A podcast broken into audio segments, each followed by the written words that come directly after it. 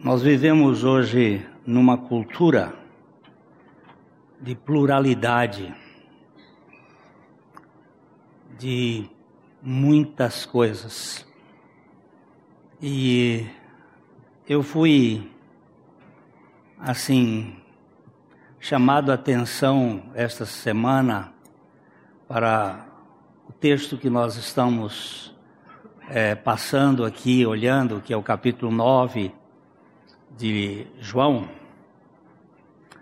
a cura de um cego de nascença. Este é o sétimo milagre de Jesus no Evangelho de João. Nós temos oito milagres, é o sexto, perdão, é o sexto milagre do Evangelho de João. Nós temos no Evangelho de João oito milagres que Jesus fez, oito sinais que é a palavra que João utiliza para definir estes fatos sobrenaturais de Jesus. O primeiro sinal foi a transformação da água em vinho no casamento de Caná da Galileia, onde o Senhor é, apresenta o sinal pela palavra. Maria chega para Jesus e diz: Olha, a festa está chegando ao fim porque acabou o vinho. Temos que lembrar que a festa de casamento no tempo de Jesus demorava em média sete dias. Não é essa festinha michuruca de hoje em dia que vai até a madrugada e pronto. Quando vai a madrugada, né? Essa festinha que não vinha os parentes de longe, a família, era um festão. Então eles tinham que manter a, a adega cheia, tinham que ter bastante comida, porque não existe festa sem comes e bebes. E ali, no meio da festa, talvez no terceiro dia, no quarto dia, estava. Aí Maria diz: Olha, eles não tem mais vinho. Aí Jesus até responde assim: Olha, o que, que tem a ver com isso? Eu não. Chegou ainda o meu momento, minha hora. E logo em seguida ela diz assim: Fazei tudo quanto ele vos disser. Maria, que já tinha percebido que Jesus era mais do que qualquer outra pessoa, o, o Messias, porque ela engravidou de um modo sui generis. Quando Jesus se perdeu aí lá pelos 12 anos de idade, quando eles foram a Jerusalém para adorar, e, e elas foram, viajaram para, voltando para Galiléia, depois de um dia eles não achavam Jesus, voltaram encontraram Jesus sentado no templo, conversando com os doutores da lei, deixando os caras. Ela já percebeu que o, o menino não era. E quando ele chega na hora de começar, ele diz: Não, eu não vim para transformar água em vinho, eu vim para transformar facínora em santo. Eu vim transformar bandido em filhos de Deus. Essa é a, o pano de fundo. Mas ele fez a festa continuar porque ele é a festa. Jesus é a nossa festa. A alegria está nele. Por isso que ah, Bach escreveu aquela composição maravilhosa, Jesus, a alegria dos homens. E o segundo sinal, aqui o primeiro sinal está focalizado na palavra. O segundo sinal é a cura do filho do Régulo. Morava em Cafarnaum, menina adoeceu, Jesus estava em Caná, ele vai lá, já fiz aqui várias comparações, 27 quilômetros daqui a Arapongas. Ele vem de lá na sua biga, provavelmente, chega lá em Caná e diz assim: Olha, meu filho está doente, está à morte, vai lá para curar meu filho. O senhor sabe que eu preciso da cura do meu filho. Jesus disse: Eu não vou, vai você, o teu filho vive. E aqui não é a palavra em si, é a palavra e a fé. O homem creu na palavra de Jesus e partiu. Aí nós vimos aqui que ele não partiu no mesmo dia, ele partiu no dia seguinte. Ele ficou lá em Caná. Ele já tinha se desencanado da ideia de que o menino agora já está curado. E ele foi comer um peixe na casa do Simão. Isso aqui é minha imaginação fértil. Ele foi comer com um amigo e tomar um vinho e beber lá e conversar e bater um papo e foi.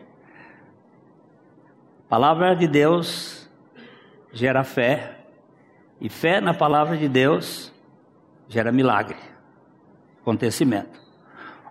Terceiro sinal foi a cura de um paralítico que estava há 38 anos é, na beira do, da piscina de Betesda, esperando a cura. A meu ver, esse paralítico, ele representa o povo de Israel, que passou 40 anos no deserto. Em dois anos de deserto, eles andaram 85% do caminho, e em 38 anos eles andaram 15%. A distância para entrar na terra prometida. Eles foram até Cades Barneia, Lá eles mandaram ver a terra, mandaram os espias, deixaram a palavra de Deus e foram buscar as evidências. E quando você busca a evidência, você sai do terreno da fé e vai para o terreno da constatação, da ciência, dos fatos. E aí paralisa. Isso acontece com a igreja também. Quando nós deixamos de olhar para a palavra de Deus e vamos buscar evidências, nós nos paralisamos. Ele ficou 38 anos paralítico, como Israel ficou 38 anos paralítico no deserto. Não andava, ficava rodando, rodando, rodando. E o que eu vejo aí é a graça, porque ele estava 38 anos esperando e veio a graça aí. Diz: Ó, você quer ser curado? Perguntar para um paralítico de 38 anos se quer ser curado, é uma pergunta que parece idiota, mas é muito profunda, porque muita gente não quer ser curado. Porque a cura vai tirar dele a desculpa. Muita gente não quer ser curada porque ele quer viver com a desculpa de dizer: eu não posso fazer isso porque eu sou doente. E aí chama atenção. Muita gente é doente porque a doença é um álibi para a sua vida. Sua vida de preguiçoso, sua vida de, de safadeza, de, de ficar esperando no outro, passando o problema para o outro. É, Paulo escreveu a carta de Tessalonicenses, especialmente porque os crentes estavam esperando Jesus voltar logo, esperando e parar de trabalhar. Um bando de preguiçosos. E tem na igreja também umas, umas pessoas, não, eu vou esperar. Não, meu amigo. Aquele que não trabalha não deve também comer. Então, nós temos aí o segundo, o terceiro sinal, o quarto sinal foi a multiplicação dos pães e dos peixes. O primeiro sinal fala da palavra, o segundo fala da fé, o terceiro fala da graça. Palavra, fé e graça geram satisfação vai preencher a fome do ser humano. Eu tenho fome, eu tenho fome de aceitação, eu tenho fome de amor, eu tenho fome de ser amado. Eu sei que minha mulher me ama, pelo menos ela diz, né? Meus filhos também dizem que me amam. É, tenho tantos amigos que dizem que me amam. É tão gostoso isso mas eu preciso de um amor maior, mais furioso. Um amor que não me ama porque tem troca ou tem alguma resposta. Eu sei que a palavra incondicional, Deus me ama com amor incondicional, é incompreensível, mas é este um ponto. Deus me ama porque Ele é amor, não porque eu tenho, Ele tem alguma razão para me amar. Ele não tem. E, e isso que me dá satisfação é saber que eu sou amado por Deus. Este é o, a multiplicação dos pães. Jesus satisfez uma multidão de cinco mil homens, além de mulheres e crianças, com cinco pães e dois peixinhos que foi dado a ele. E pela palavra de Deus, o pão, não só de pão vive o homem, mas de toda palavra que sai da boca de Deus, o pão de Deus satisfaz a minha fome. Ok? Esse é o quarto sinal. O quinto sinal é Jesus andando sobre as águas e acalmando o mar. O mundo está agitado, o mundo está cheio de angústias, de problemas e Jesus vem andando sobre o mar. Acredito que essa é a mesma é, local quando Pedro estava lá no barco e, e Pedro ah, enxerga Jesus e disse: Vem, és tu, me manda que eu vá. Eu quero andar também, eu quero ter essa experiência. Aí Jesus pegou a palavra e jogou a palavra. Antigamente a Atã tinha um um tapete vermelho. Eu achava bonito aquilo. Quando você ia descendo do avião da TAM, ah, eu, pelo menos em Teresina aconteceu comigo isso. Eles, a moça fazia assim, soltava aquele tapete, aí você descia, passava em tapete vermelho, todo parecendo gente. Aí Pedro está lá dentro do barco, lá, aí ele diz: Senhor, se és tu, manda. Manda com uma palavra. Aí Jesus fez assim: vem. E Pedro começou a andar em cima da palavra. Ele não andou em cima da água. Ele andou em cima da palavra daquele que é a palavra, daquele que tem palavra, daquele que sustenta o universo pela sua palavra, daquele que salva o homem pela sua palavra, aquele que santifica o homem pela sua palavra, aquele que faz todas as coisas segundo a sua palavra. Vem, Pedro. Pedro veio. De repente, Pedro deixou de olhar para o Senhor e para a palavra e Senhor, salva-me. E ele estendeu a mão e segurou. Este é o sinal da paz, do descanso, de ter o Senhor como nosso Salvador. O quinto sinal é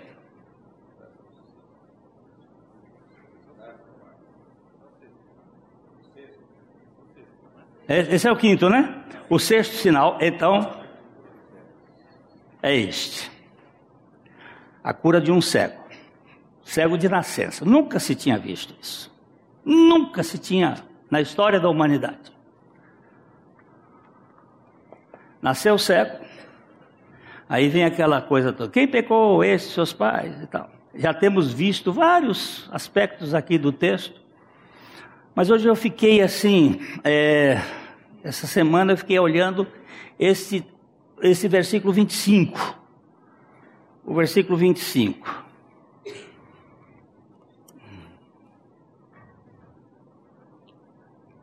Não tem lá.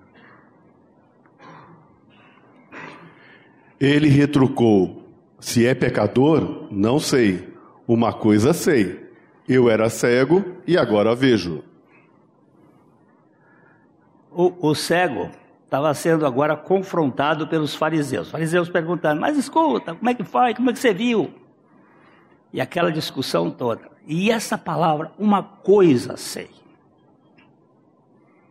que eu era cego e agora vejo. É, nós vivemos num mundo comandado pela árvore do conhecimento do bem e do mal. Nós caímos por causa dessa árvore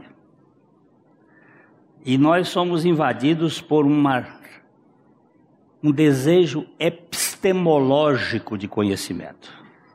Há uma necessidade de conhecer. Cada vez mais o homem busca o conhecimento. O grande desafio é conhecer.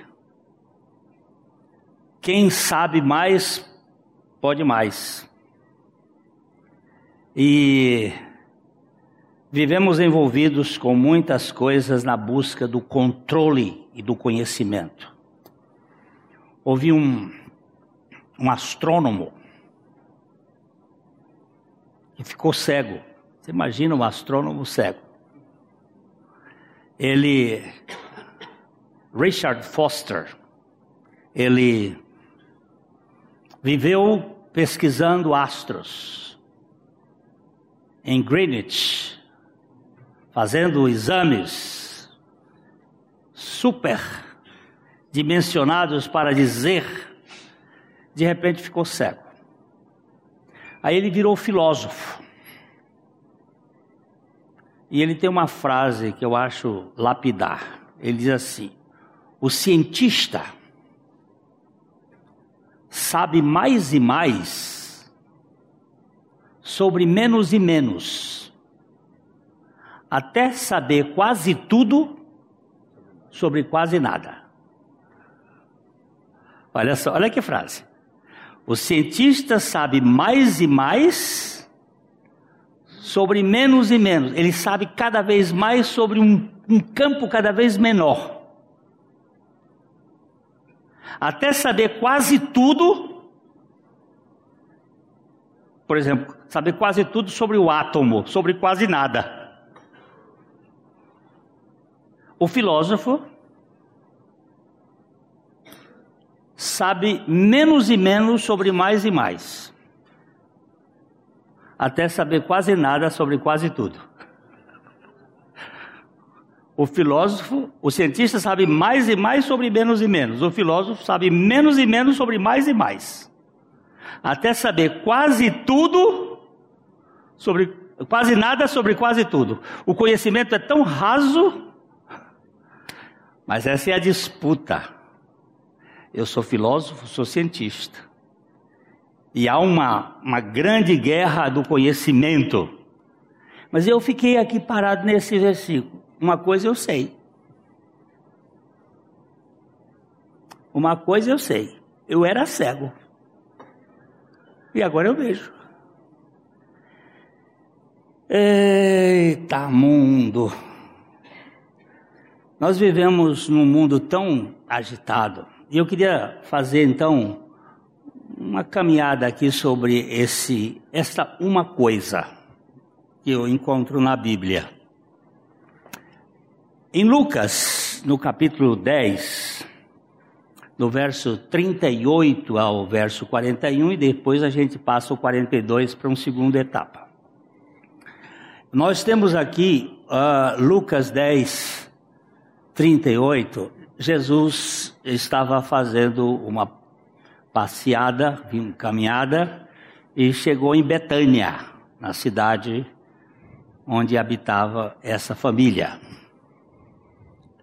Indo eles de caminho, entrou Jesus num povoado, e certa mulher, chamada Marta, hospedou-o na casa.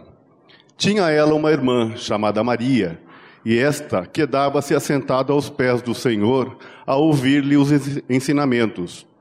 Marta agitava-se de um lado para outro, ocupada em muitos serviços. Então se aproximou de Jesus e disse: Senhor, não te importas de que minha irmã tenha deixado que eu fique a servir sozinha? Ordena-lhe, pois, que venha ajudar-me. Respondeu-lhe o Senhor: Marta, Marta, andas inquieta e te preocupas com muitas coisas. Até aqui. Vamos voltar um pouquinho aqui. É...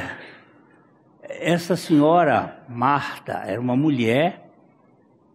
É, parece que o fato de que ela o hospedou, ela era a, a o personagem principal da casa.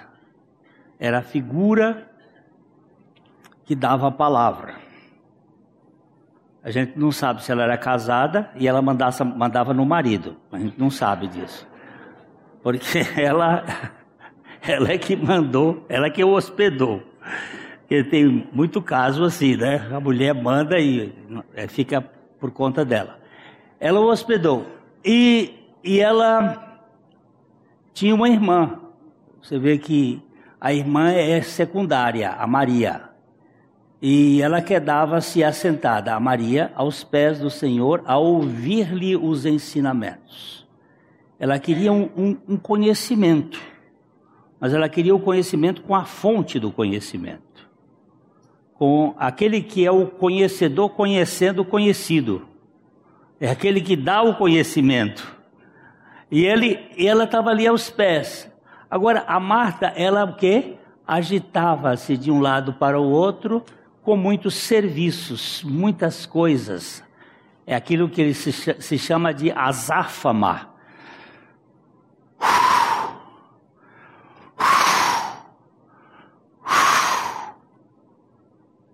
uma correria sem fim. E de um lado para o outro, então ela se aproximou de Jesus e disse: Senhor, é, tem um, um, um expositor bíblico que acha que esta frase aqui ela é irritada e ele faz umas observações na forma gramatical para mostrar que existe aqui Senhor, não é Senhor, é Senhor. Senhor, não te importas que minha irmã tenha me deixado que eu fique a servir sozinha? Você já escutou isso na sua casa? Por acaso já passou isso pelo seu ouvido assim? e aí, Aí ela disse assim: uh, ordena-lhe, pois, que venha ajudar-me. E o Senhor então usa essas expressões quando há, há, há duplo chamamento, é que Deus quer falar muito fortemente. Abraão, Abraão. Jacó, Jacó. Samuel, Samuel. Pedro, Pedro, Jerusalém, Jerusalém, está falando profundamente. Marta, Marta, mulher, tu te, tu andas inquieta e te preocupas com muitas coisas. Eu disse, vamos parar aqui porque eu vou precisar do mais para frente para o outro. Esta é a cultura martiana do mundo da agitação. Muitas coisas, muitas coisas. E nós nos preocupamos com muita coisa. Há uma cultura de complicação, de excessos, de pluralismo sufocante. Uma jovem me procurou esta semana reclamando de sua agenda intensa, cheia de compromissos. E ela disse: Eu estou perdendo minha vida no correr atrás do vento, das vaidades sem limites e da falta de perspectiva. Aquela frase me marcou demais. Uma menina inteligente, Pastor, minha agenda está muito complicada. Eu estou correndo demais e correndo atrás do vento.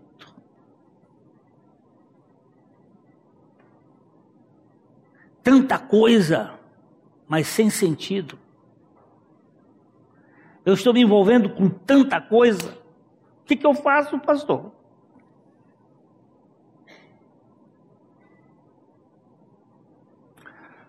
E aqui o, o texto pulou assim: Uma coisa eu sei, que eu era cego, e agora vejo. Mas vejo quem? Quem é que eu estou vendo? Eu estou vendo Jesus. Aquele homem que era um profeta, que era sem pecado, porque isso foi o que ele foi vendo, e que depois ele teve a revelação tu crês no Filho do Homem, ele diz: Quem é o Filho do Homem para que eu creio? Ele diz: Este que fala contigo. Tu já ouviste, se agora fala contigo. Uau, quem é? O que, que você está vendo nesse mundo? Novela? Da Globo Lixo?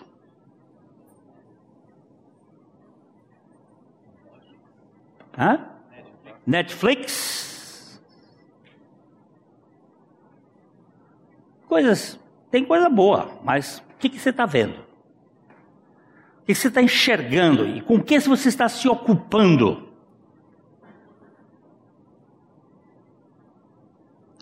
Porque não adianta é, meter o pau nas coisas lá fora e dizer está tudo errado, mas quem tem o controlezinho da televisão sou eu. Quem tem o controlezinho do que eu estou lendo sou eu. E o que, que eu vou buscar sou eu. Essa cultura complicada de excessos precisa ser avaliada. Vivemos envolvidos com muitas coisas.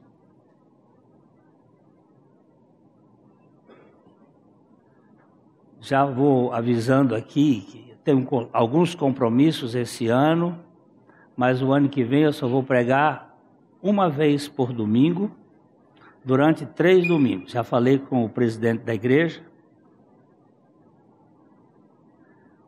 Vou limitar minhas atividades. Mesmo porque a idade vai pesando. E tem muita gente para fazer. E Deus vai usar esse povo. E você ficar envolvido com muita coisa, muita coisa, muita coisa. E não ter tempo para as prioridades. Ou melhor, para a prioridade. Uh, Peter Drunk, aquele grande economista americano, ele uma vez um um empresário americano foi conversar com ele e disse assim: uh, Peter, eu queria saber qual devia ser as minhas prioridades dentro da minha empresa. Ele deu um soco na mesa e disse: Quando foi que você viu a palavra priorities no plural, a não ser no século XX, na língua inglesa? Não existe priorities, existe priority. Ele era um judeu. E ele disse: sua prioridade é Deus. E your priority is God.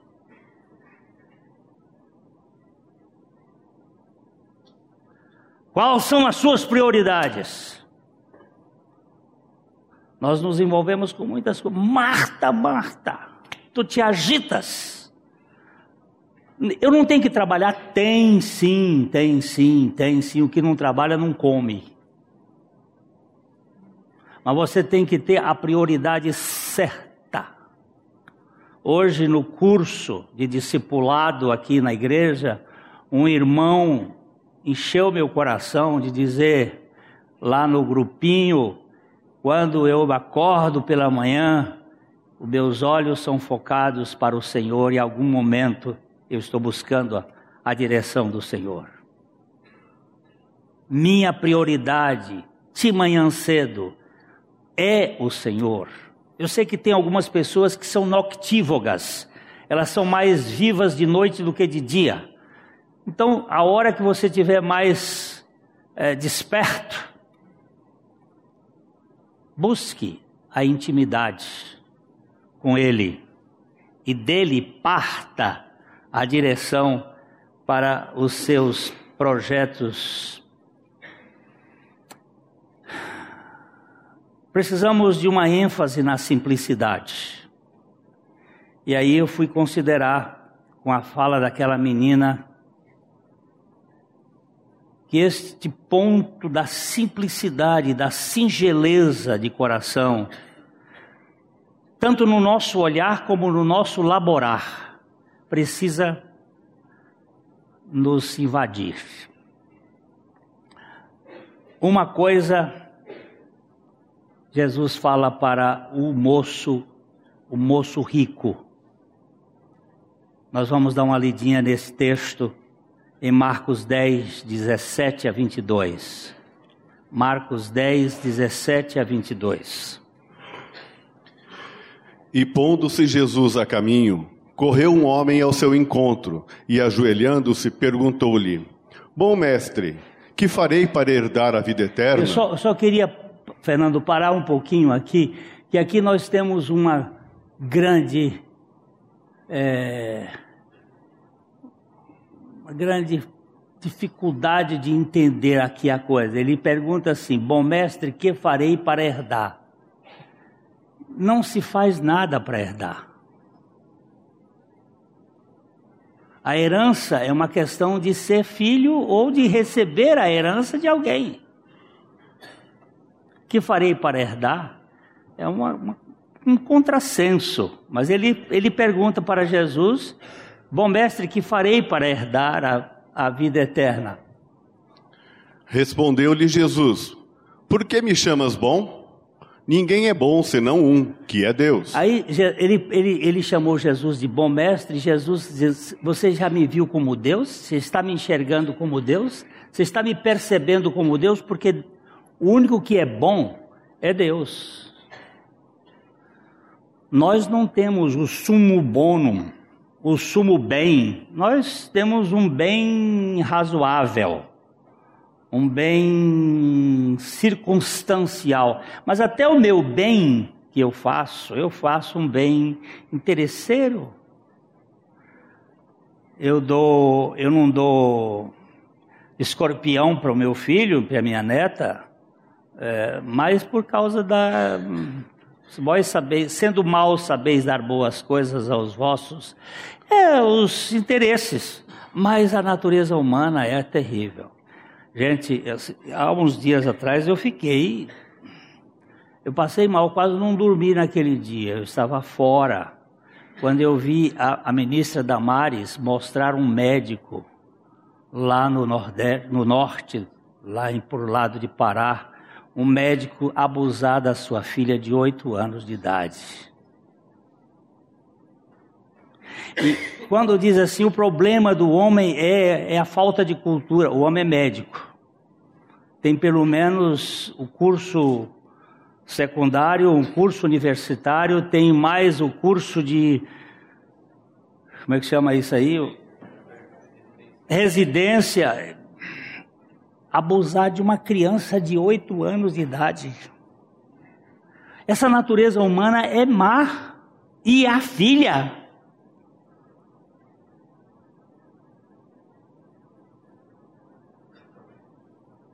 e saber que eu sou dessa raça?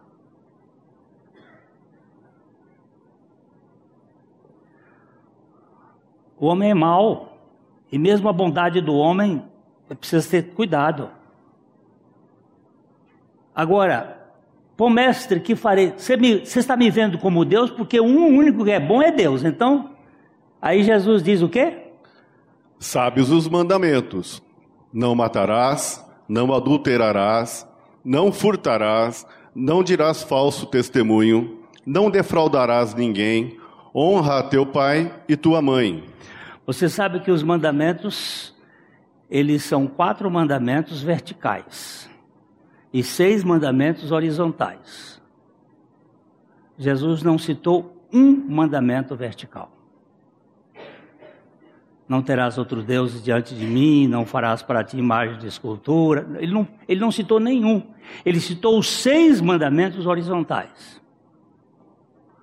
E aquele moço, como um saltador de salto com vara, pulou todos. Todos os mandamentos ele saltou, ele disse assim, ó. Então ele respondeu: Mestre, tudo isso tenho observado desde a minha juventude. O cara era bom. Saltou todos os sarrafos, foi botando mais alto, mais alto, mais alto, mais alto, mais alto. Sabe qual foi que Jesus botou mais alto? Honra teu pai e tua mãe. Que é o quinto mandamento, ele botou no fim. Sabe por quê? Porque nós dizemos que amamos pai e mãe, não amamos, não amamos. nós somos desobedientes. E quando eles ficam velhos, nós botamos no asilo. Não cuidamos deles. Eu não estou dizendo que certos casos não precisa. Você entende de tratamento, mas o descarte. Tem muita criança, muito filho descartado, que descarta pai, que dá trabalho. E ele disse: Olha, eu estou no último. Ele disse: Mas isso tudo eu tenho feito desde a minha juventude. E Jesus? E Jesus, fitando, o amou e disse: Só uma coisa te falta. Vai, vende tudo o que tens, dá-o aos pobres e terás um tesouro no céu. Então, vem e segue-me. Uau! Uau! Olha agora.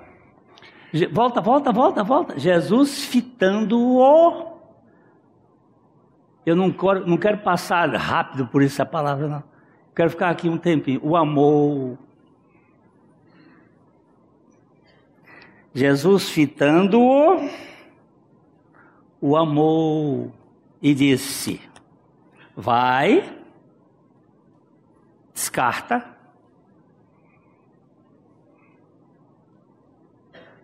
vem, vai, vem, vai. Vende tudo quanto tem, dá aos pobres e terás um tesouro só. Então vem. Jesus botou um mandamento. Agora, não terás outros deuses diante de ti. Porque aqueles, aquelas coisas eram Deus dele. A segurança dele estava na posse, no ter, no dinheiro. Agora ele não tinha. Ele ia perder. Vai, vende tudo quanto tem, dá aos pobres, terás o tesouro do céu. E vem e segue. Jesus diz assim: uma coisa te falta. Olha, vou dizer uma coisa. Não, eu não, não creio que aqui ele esteja dizendo que é para ser pobre porque ele vai depois explicar isso, que dificilmente os ricos que confiam nas riquezas vão herdar o reino dos céus. É mais fácil uma, uma, um camelo entrar pelo fundo de uma agulha do que um rico entrar no reino dos céus. Mas ele, ele diz muito bem, os ricos que confiam nas riquezas. O problema é a confiança. Se Deus lhe deu dinheiro, recursos, se você ganhou e tem recursos e pode usar isso para o bem da sua família, para o bem da sociedade, para o bem do progresso do reino de Deus, olha, a riqueza vai ser uma benção nas suas mãos. Mas se a riqueza é o lugar onde você coloca a sua confiança, ela é um Deus e ela vai destruir a sua vida.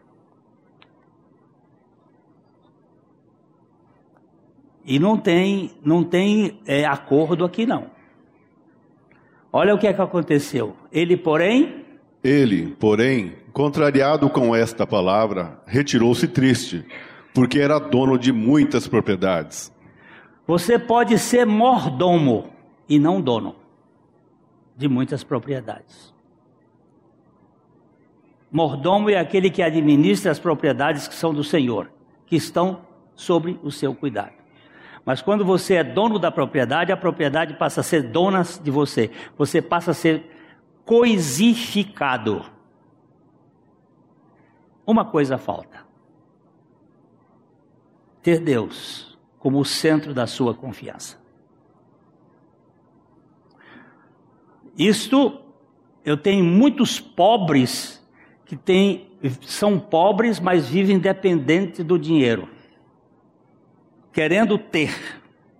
E tem muitos ricos que são pobres tendo muito dinheiro, porque tem medo de perder. E segura. A sua confiança tem que estar no Senhor. A minha confiança tem que estar no Senhor.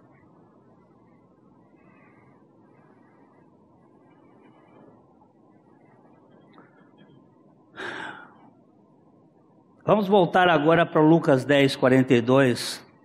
Eu preciso ter uma coisa, confiança em Deus. Agora eu preciso ter mais uma outra coisa, uma agenda simples. Lucas 10, 42. Entretanto, pouco é necessário, ou mesmo uma só coisa. Maria, pois escolheu a boa parte, e esta não lhe será tirada. Maria, porém, escolheu a boa parte. Ela escolheu. E vou dizer uma coisa aqui. Muita gente acha que Maria é ociosa. Mas, mas foi Maria que deu a oferta maior para adoração.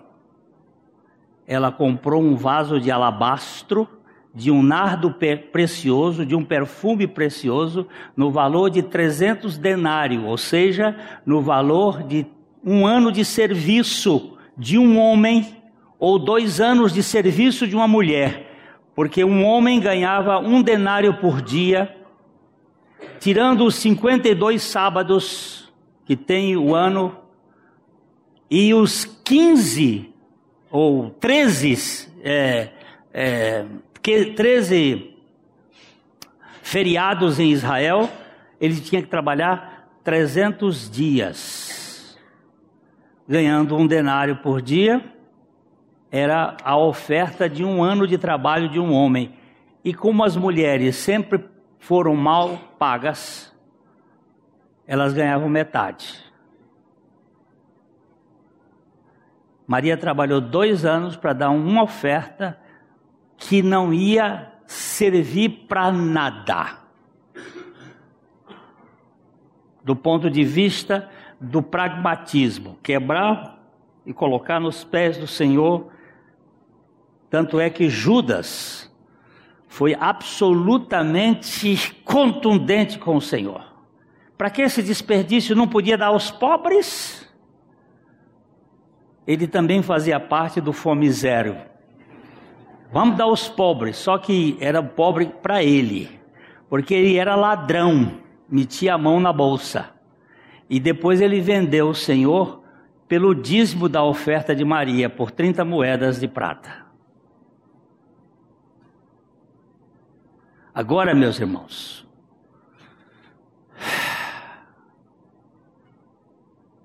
é necessário uma coisa essa palavra necessário aqui, uma coisa. E Maria, o que, que é essa coisa? É esse relacionamento com Jesus, essa prioridade com Jesus. Uh, outra coisa que eu vi aqui neste, nessa minha busca é o, o salmista, no Salmo 27, 4, ele fala de um um desejo dele, uma, uma busca que ele queria, um lugar seguro, um lugar onde ele encontrasse segurança. Ele diz no 4 e no 5 aí que eu acho interessante. Uma coisa peço ao Senhor e a buscarei, que eu possa morar na casa do Senhor todos os dias da minha vida, para contemplar a beleza do Senhor e meditar no seu templo. Pois no dia da adversidade ele me ocultará no seu pavilhão, no recôndito do, teu do seu tabernáculo me acolherá, elevar-me-á sobre uma rocha. Oh, aqui não é, eu não estou achando que Davi quer morar no templo todo dia. Isso aqui trata-se de uma realidade espiritual. Eu quero estar na presença do Senhor. Eu quero buscar a presença do Senhor. Eu quero estar na sua intimidade, porque nas adversidades ele vai me ocultar no seu pavilhão e no recôndito do seu tabernáculo me acolherá e elevar-me-á sobre uma rocha. Quando eu encontro essa rocha aqui, eu já vou olhando para ela e dizendo assim: Ô oh, Jesus, você está aqui? Tu és a minha rocha, o meu lugar de segurança, minha habitação segura. Uma coisa o salmista buscava: morada segura. Ah, o cego me chama atenção. Eu não sei se ele era pecador, eu não sei se que, que ele era. Eu sei uma coisa: é que eu era cego e agora vejo. A pergunta que eu faço para você: que resposta você dá, daria para alguém para a sua intimidade com o Senhor? É que você, uma coisa sabe, que você era um cego espiritual e agora vê? Qual é o seu testemunho para este mundo? Qual é o meu testemunho? O que, que eu tenho que dizer para as pessoas que me indagam?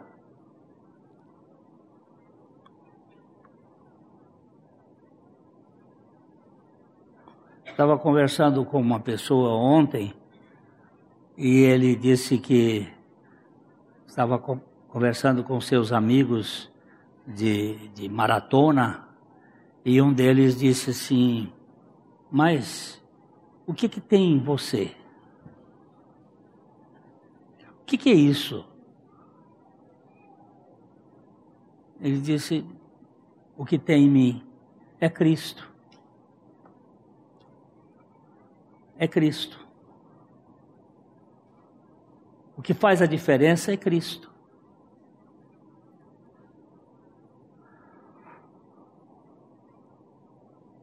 Paulo tinha um, um, um, desejo na vida dele. Vamos dar uma olhada em Filipenses 3, de 12 a 14.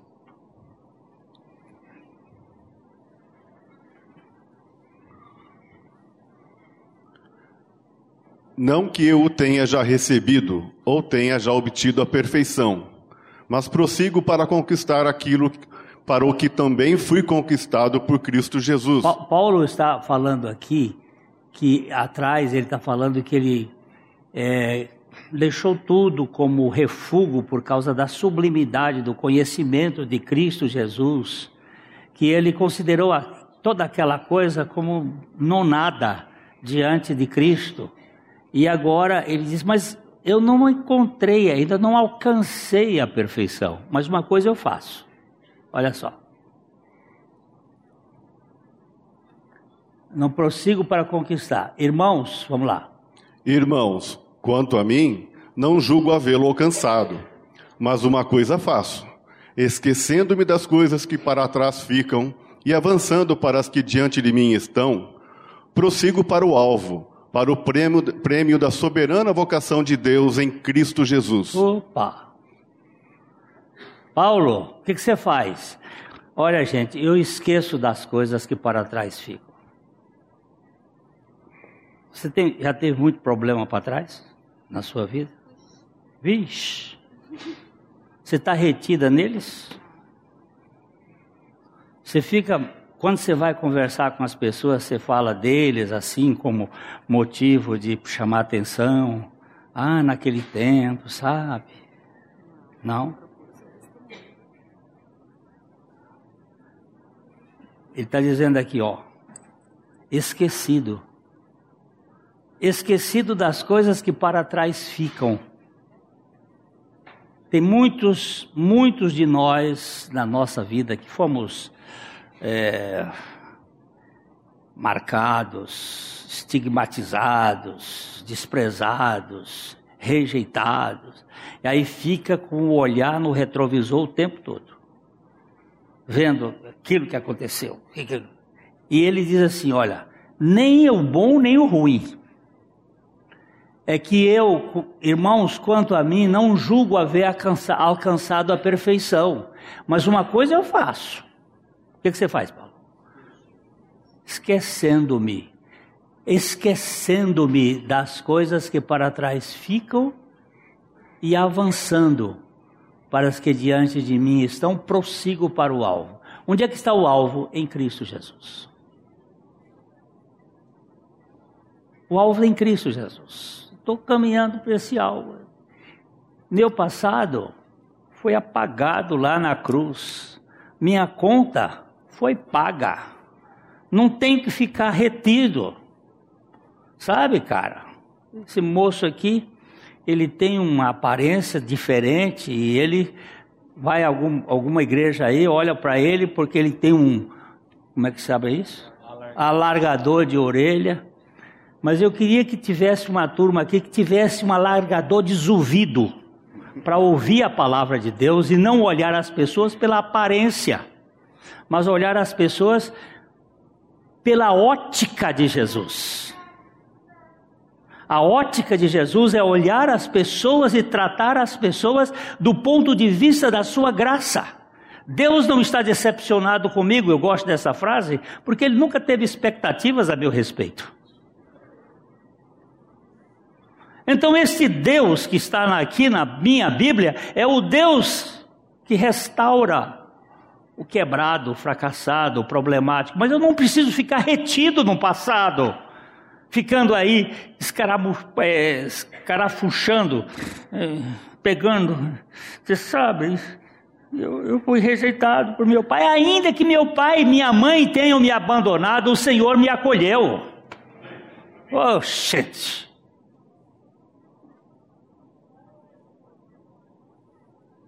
Como é que nós vamos ficar?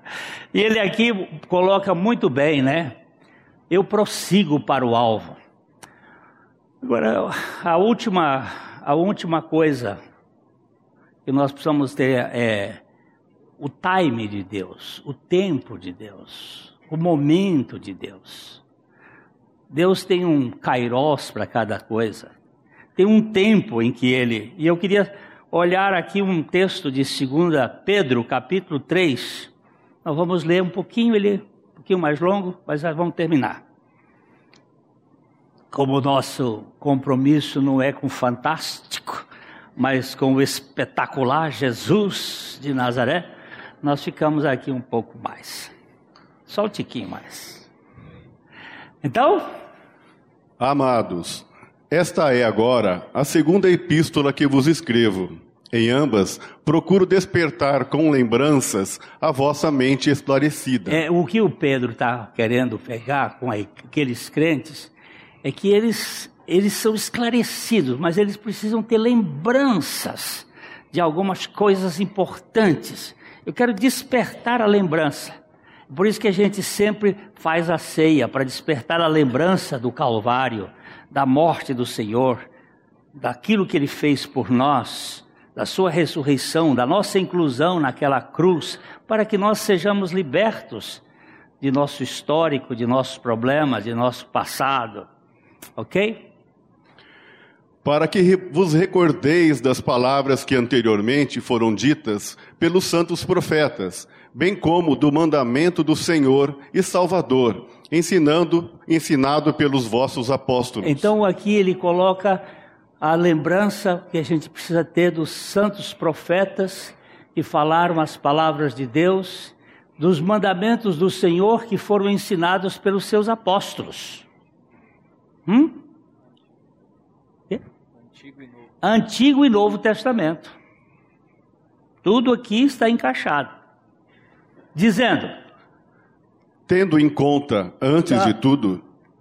Sim, pode ser, eu que estou errado. Tendo em conta, antes de tudo, que nos últimos dias virão escarnecedores como seus escárnios, andando segundo as próprias paixões, e dizendo: Onde está a promessa da sua vinda? Porque desde que os pais dormiram, todas as coisas permanecem como desde o princípio da criação. Pedro está dizendo aqui, olha, nos últimos dias, os últimos dias começaram no Pentecostes. Pode saber disso. Ali iniciou os últimos dias. Desde aquele dia que o, o Espírito Santo veio, nós estamos esperando o Senhor.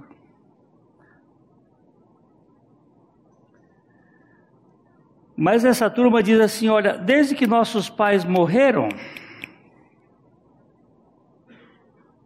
que as coisas continuam do mesmo jeito, nós vamos ficar aqui esperando, esperando, esperando, quando é que ele vai voltar?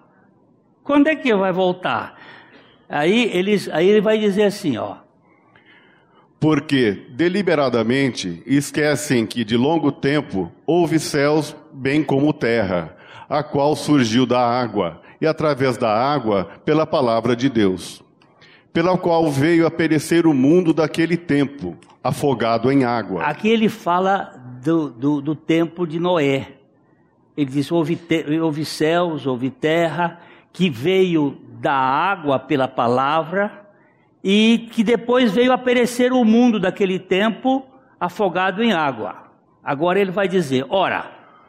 Ora, os céus que agora existem e a terra, pela mesma palavra, têm sido entesourados para fogo, estando reservados para o dia do juízo e destruição dos homens ímpios. Agora ele vai mostrar aqui que se houve uma destruição lá no passado, vai haver uma destruição no futuro. A primeira foi por água, a segunda será por fogo. O fogo, inclusive, para purificação, para que haja um novo céus e uma nova terra, onde habitam a justiça. Esse, essa terra que está aqui, o que estamos entesourando aqui, vai tudo para o fogo. Aquela casama bonita que eu construí vai para o fogo. Aquele carrão que você tem lá vai para o fogo. Está sendo entesourado para o fogo. Isso tudo vai ser queimado. E não adianta você dizer, ah, é, vamos pro proteger o, o, planeta. Pode proteger do jeito que quiser. Também não acredito nesse negócio de. de, de, de é, como é que chama? Aquecimento.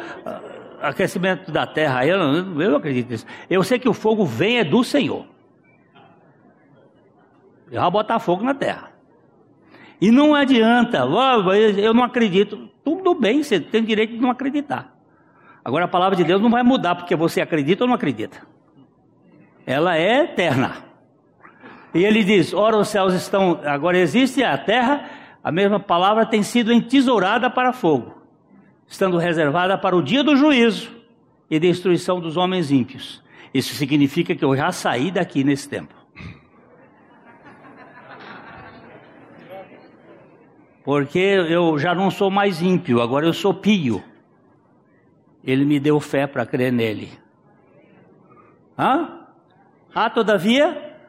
Há todavia uma coisa, amados, que não deveis esquecer: que para o Senhor um dia é como mil anos, e mil anos como um dia. Oh, não se esqueça que o time de Deus não é igual Cronos, é Kairos que um dia para o Senhor é como mil anos e mil anos como um dia. Você sabe da história do judeu que chegou para o Senhor no, no, lá no, no, no monte, no muro das lamentações, e ele começou. Javé, é verdade, Javé, que um dia para o Senhor é como mil anos. E o Senhor respondeu: É verdade. E que um milhão para o Senhor é como um centavo. É verdade. Aí ele disse: Me dá um centavo, Senhor. Aí o Senhor respondeu: Espera um dia.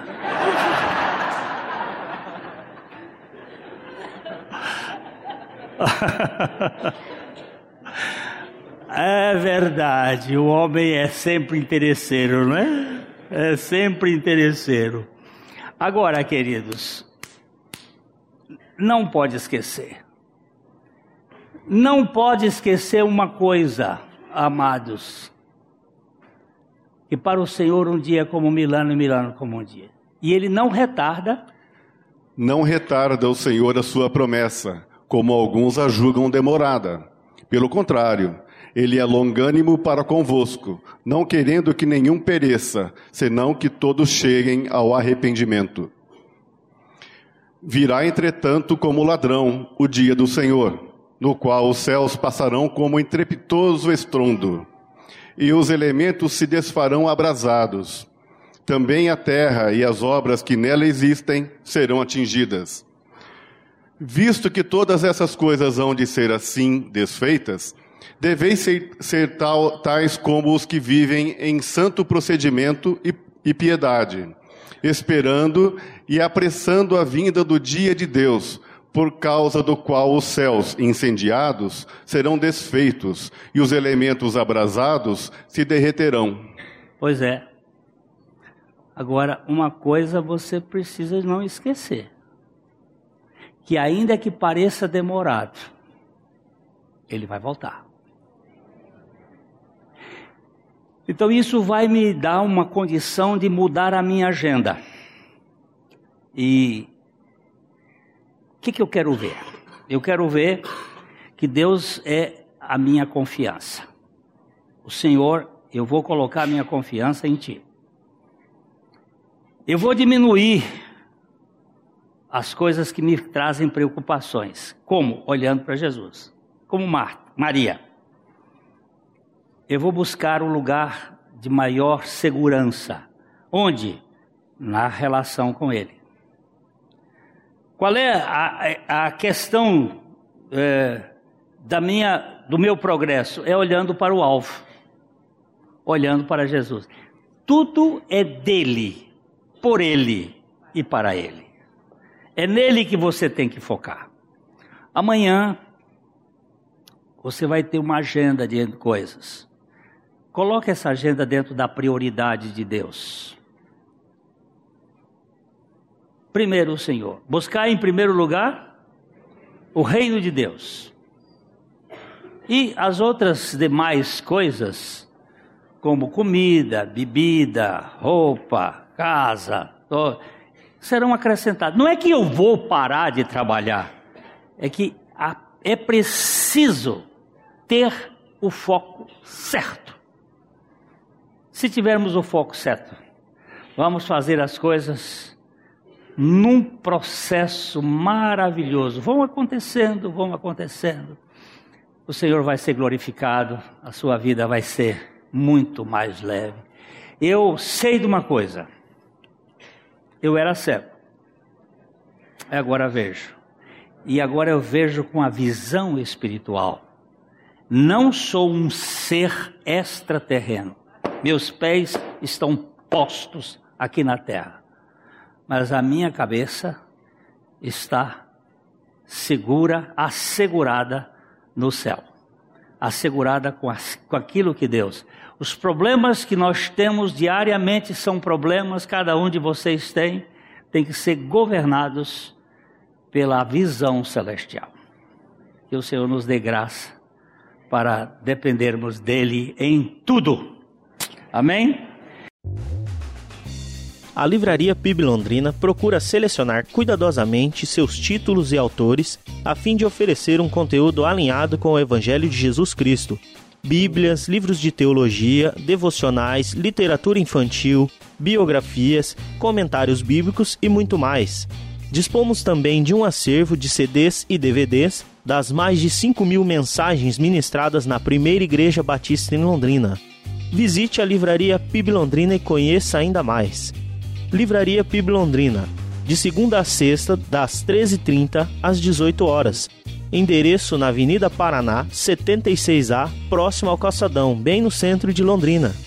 Ligue para 3372 8921 ou acesse o site www.livrariapiblondrina.com.br.